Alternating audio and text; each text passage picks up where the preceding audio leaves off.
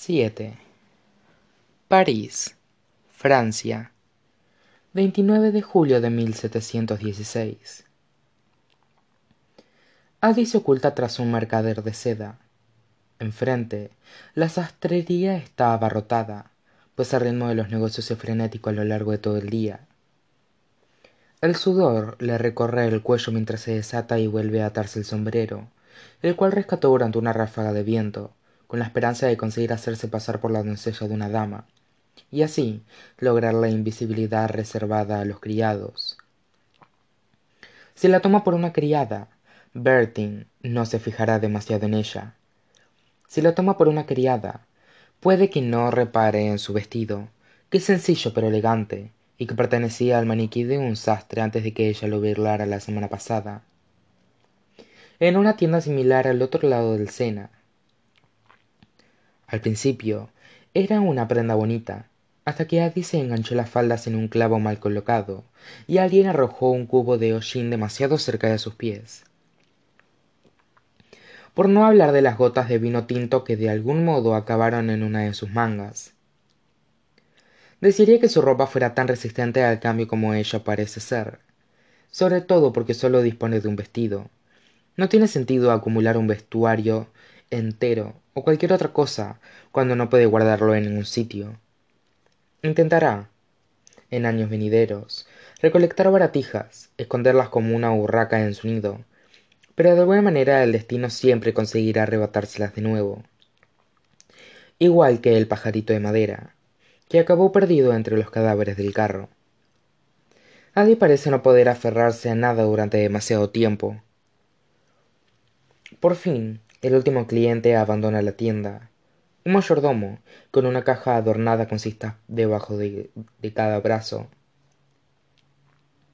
Y antes de que nadie se le adelante, Adi, cruza la calle y entra en la sastrería. Se trata de una estancia estrecha. Hay una mesa con una enorme pila de rollos de tela y un par de maniquíes que muestran las últimas tendencias. Son la clase de vestidos que requieren al menos cuatro manos para ponérselos a alguien y otras tantas para quitárselos. Todos con rellenos en la cadera, mangas con volantes y corpiños demasiado ceñidos como para respirar. En esta época la alta sociedad de París está envuelta como si fueran paquetes que, sin duda, no están pensados para ser abiertos. La campanita de la puerta anuncia su llegada, y el sastre, Monsieur Bertin, la mira bajo unas cejas gruesas como zarzas y pone cara de pocos amigos. Voy a cerrar, dice con brusquedad. Adi agacha la cabeza, es la viva imagen de la prudencia. Vengo de parte de Madame Lautrec. Es un hombre que le proporcionó la brisa, pues le oyó en alguno de sus paseos, pero se trata de la respuesta correcta. El sastre se endereza, animado de golpe. Cualquier cosa para Lautrec. Toma una pequeña libreta y un lápiz de carbón, y los dedos de Adi cobran vida. Un sentimiento de tristeza la inunda durante un momento el anhelo de volver a dibujar como lo hacía tan a menudo en el pasado. No obstante, es curioso que haya enviado una doncella en lugar de su mayordomo. Añade él, sacudiéndose la rigidez de las manos. Está enfermo, responde Adi rápidamente. Está aprendiendo a mentir, a adaptarse a la corriente de la conversación, a seguir su curso. Así que enviado a una doncella en su lugar, la señora desea organizar un baile y necesita un vestido nuevo. Por supuesto, dice él. Tiene sus medidas. Así es. Él se le queda mirando, a la espera de que le entregue un trozo de papel. No, le explicó ella. Tengo sus medidas. Son las mismas que las mías. Por eso me ha enviado a mí. Considera que es una mentira bastante creíble, pero el sastre se limita a fruncir el ceño y se vuelve hacia una cortina que se encuentra en la parte trasera de la tienda. Iré a por el metro. Adi le echa un breve vistazo a la habitación, que está al otro lado, y atisba un puño de maniquíes una montaña de sedas antes de que la cortina vuelva a correrse. Pero mientras bertín desaparece ella hace lo mismo deslizándose entre los maniquíes y los rollos de muselina y algodón apoyados contra la pared no es la primera vez que visita la tienda y ha memorizado con todo detalle las grietas y recovecos cada rincón lo bastante grande como para esconderse Addy se pliega en uno de esos espacios, y para cuando Bertin regresa a la parte delantera de la tienda, con el metro en la mano, se ha olvidado de Madame Lautrec y su peculiar criada. Resulta sofocante permanecer entre los rollos de tela, por lo que Addy agradece oír el ruido de la campana, el sonido de Bertin al cerrar su tienda. El sastre subirá las escaleras y se dirigirá a su habitación. En el piso de arriba, cenará un poco de sopa, pondrá en remojo sus doloridas manos y se irá a la cama antes de que oscurezca del todo ella se mantiene a la espera dejando que el silencio se asienta a su alrededor hasta que oye el crujido de los pasos sobre su cabeza. Y entonces es libre de vagar y examinar sus alrededores. Una débil luz grisácea se cuela por el escaparate mientras ella cruza la tienda. Tira de la pesada cortina y la atraviesa. La luz del atardecer se cuela a través de una sola ventana pero resulta suficiente para moverse por la estancia a lo largo de la pared trasera hay capas a medio terminar y ella toma nota mental para volver cuando el verano dé paso al otoño y el frío haga su entrada triunfal. Pero en este momento enfoca su atención en el centro de la habitación donde una decena de maniquíes se, yerguen igual que las bailarinas al ocupar sus sitios con sus estrechas cinturas envueltas en tonos verdes y grises hay un vestido azul marino con ribetes blancos y otro azul claro con ribetes amarillos. Ati sonríe y deposita el sombrero sobre una mesa, dejando su cabello suelto. Pasa la mano sobre madejas de seda estampada y de algodón suntuosamente teñido, y se deleita con la textura de los tejidos de lino y sarga. Toca las varillas de los corsés y el alcolchado de las caderas imaginándose con ellos ignora la muselina y la lana sencilla y robusta.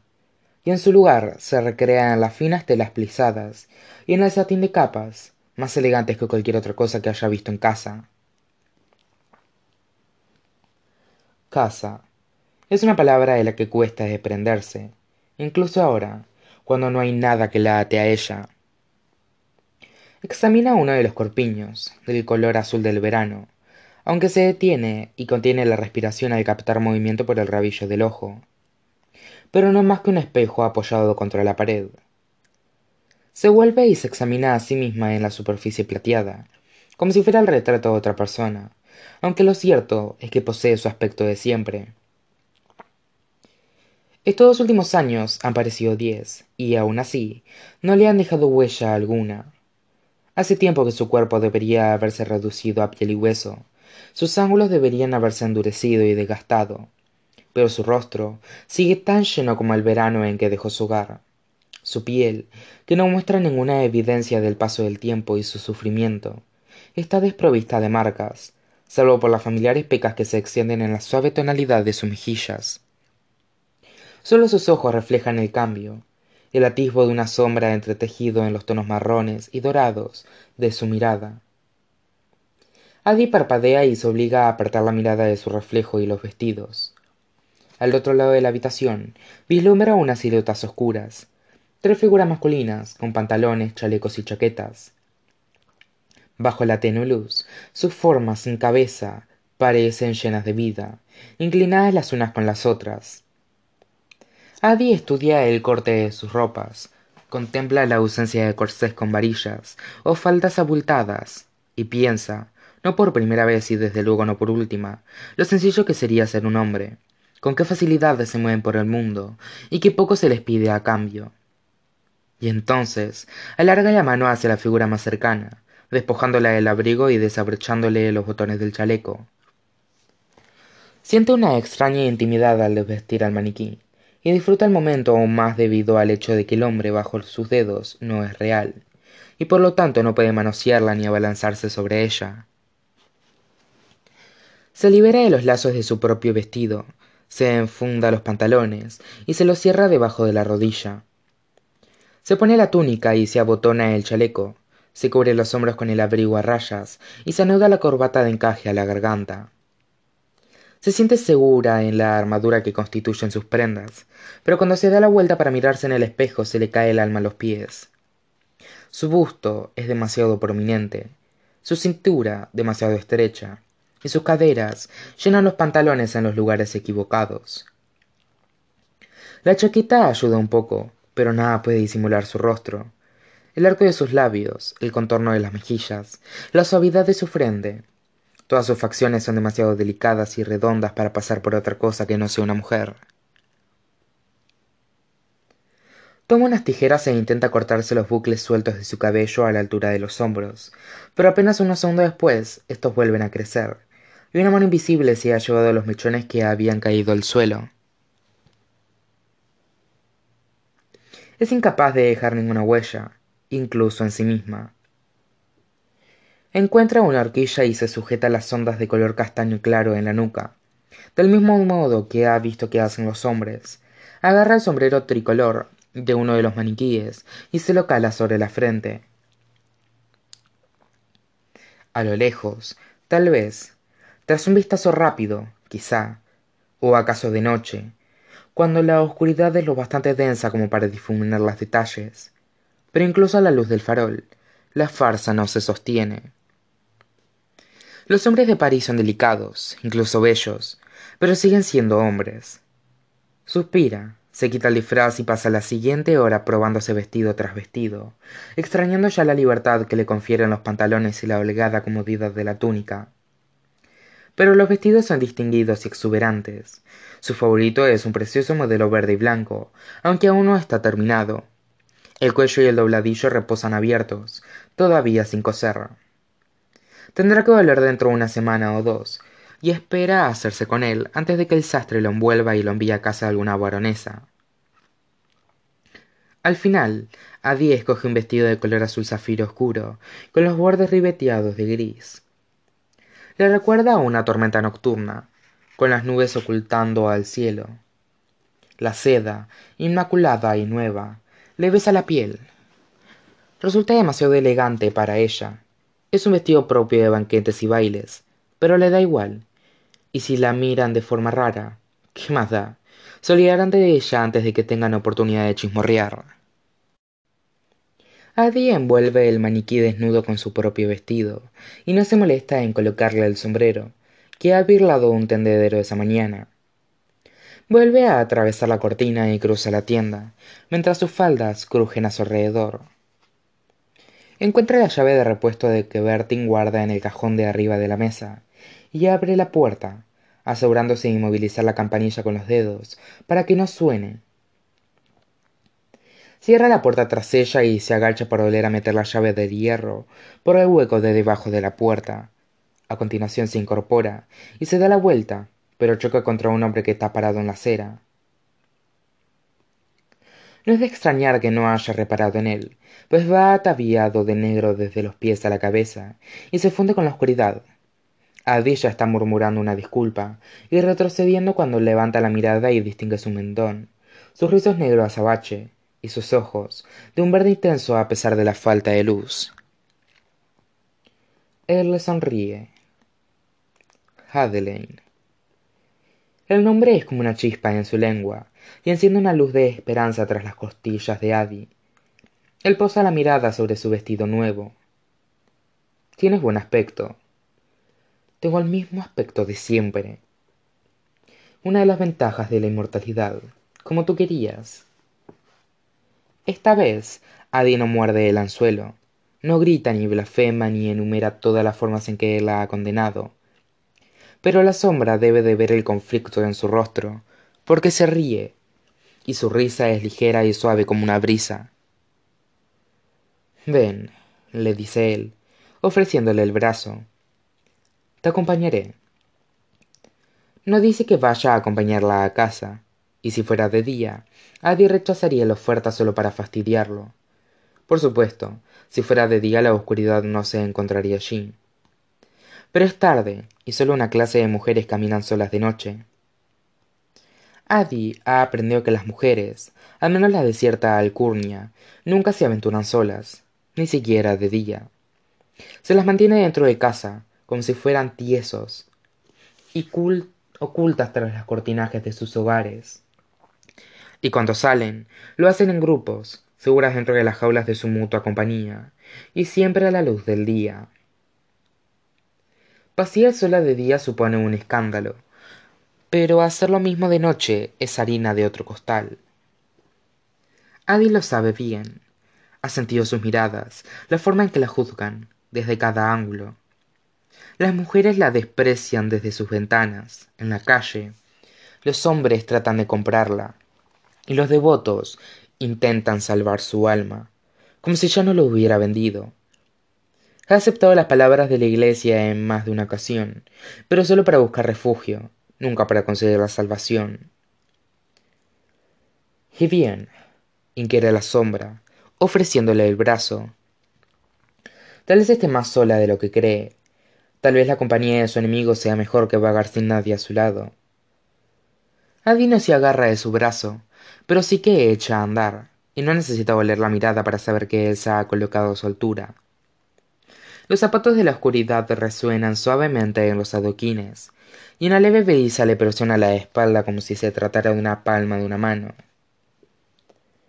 Caminan en silencio, hasta que ella ya no puede soportarlo más, hasta que su determinación se desvanece. Se vuelve y ve que tiene la cabeza ligeramente inclinada hacia atrás. Las pestañas oscuras le rozan las más pálidas mejillas, mientras él aspira el aire nocturno, a pesar de su fétido aroma. Una leve sonrisa le surca los labios, como si se encontrara perfectamente a gusto. Su mismísima presencia es una burla, incluso cuando sus contornos oscuros se desdibujan en la noche, como humo en las sombras, un recordatorio de lo que es y de lo que no es. Rompe el silencio, y las palabras se vierten a través de sus labios. Puedes tomar la forma que quieras, ¿verdad? Él inclina la cabeza. Así es. Pues cambia de aspecto, le pide ella. No soporto mirarte. Él esboza una sonrisa compungida. Me gusta bastante esta forma, y creo que a ti también. Antes me gustaba, le dice ella, pero has conseguido que la deteste. Se percata demasiado tarde de que es una brecha, una grieta en su propia armadura, ahora nunca cambiará. Así se detiene en una calle estrecha y sinuosa, frente a una casa, si es que se puede llamar así. Una estructura de madera en ruinas, semejante a un montón de leña desierta, abandonada, pero no vacía.